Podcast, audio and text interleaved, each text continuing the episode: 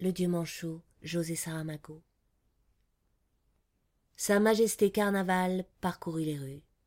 Ceux qui le pouvaient se gavèrent de poulets et de moutons, de beignets et de gaufres. Ceux qui ne laissent jamais échapper un débordement autorisé trinquèrent du nombril au coin des rues. L'on épingla des queues de papier sur des dos qui se dérobaient. L'on souffla de l'eau dans les visages au moyen de seringues de clistère. L'on fustigea les imprudents à coups de chapelet d'oignon, l'on but du vin jusqu'à rôter et vomir, l'on fracassa des marmites, l'on joua du pipeau, et s'il n'y eut pas plus grand nombre à se vautrer panse en l'air, dans les venelles, sur les placettes et au fond des culs-de-sac, c'est que la ville est immonde tapissé d'excréments, d'ordures, de chiens faméliques et de chats vagabonds, ainsi que de boue, même quand il ne pleut pas. Le temps est venu de payer les excès commis, de mortifier l'âme afin que le corps fasse mine de se repentir. Corps rebelle, corps insurgé, corps mal nourri et mal tenu de cette porcherie qui a pour nom Lisbonne. La procession de la pénitence va s'ébranler. Châtions la chair par le jeûne, mortifions-la à présent par le fouet. Peu manger purifie les humeurs, souffrir un peu nettoie les coutures de l'âme.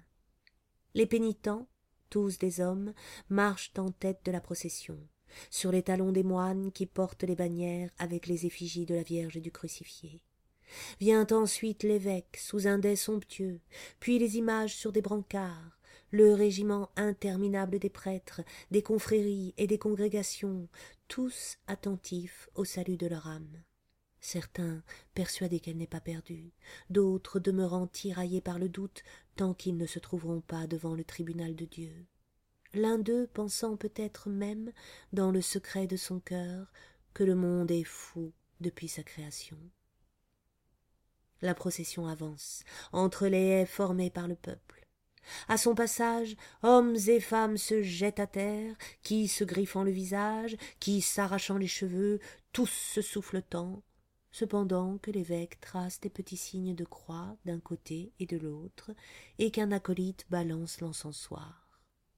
Lisbonne sent mauvais, elle sent la pourriture.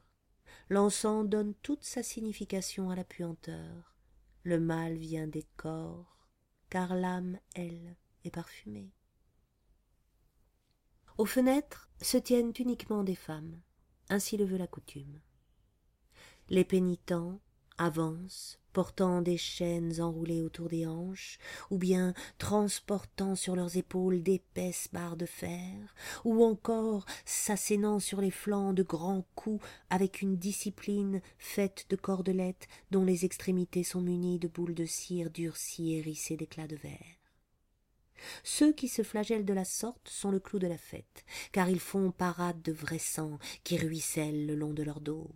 Ils poussent de grands cris, autant à cause de la douleur qu'ils ressentent, que par un plaisir manifeste que nous ne comprendrions point si nous ne savions que certains ont la dame de leur pensée à la fenêtre et qu'ils vont à la procession moins pour sauver leur âme qu'en raison des délices de la chair, délices passées ou à venir.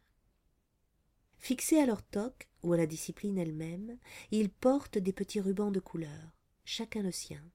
Et si la femme élue, qui à la fenêtre se pâme d'angoisse et de compassion pour le soupirant, souffrant d'une jouissance que nous apprendrons plus tard seulement à qualifier de sadique, ne sait à sa physionomie ou à sa silhouette reconnaître son amant dans la confusion des pénitents, des bannières, du menu peuple partagé entre la crainte et les supplications, du brouhaha des litanies, des oscillations intempestives des dais, des plongeons inattendus des statues, du moins devinera-t-elle au petit ruban rose ou vert ou jaune ou mauve quand il n'est pas rouge ou couleur de ciel que cet homme est le sien.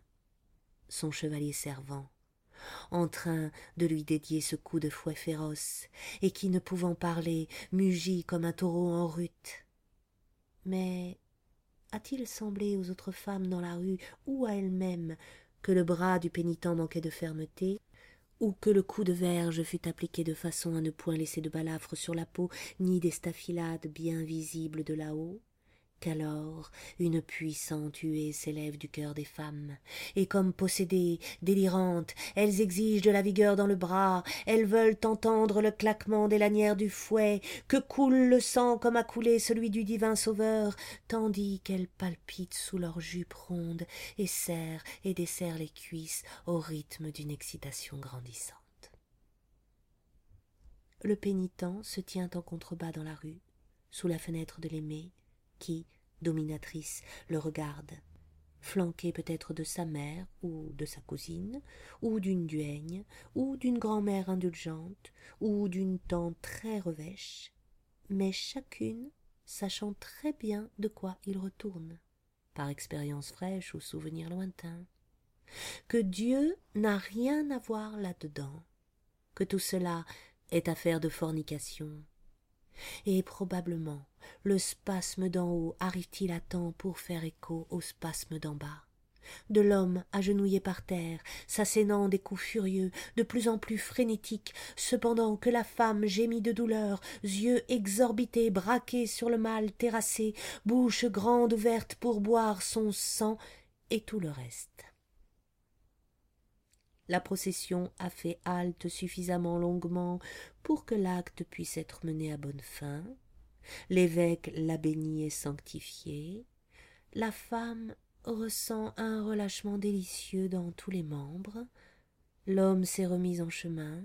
Il se dit soulagé qu'à présent il n'aura plus besoin de se fustiger avec autant de fureur. D'autres pénitents le feront pour la plus grande jouissance d'autres spectatrices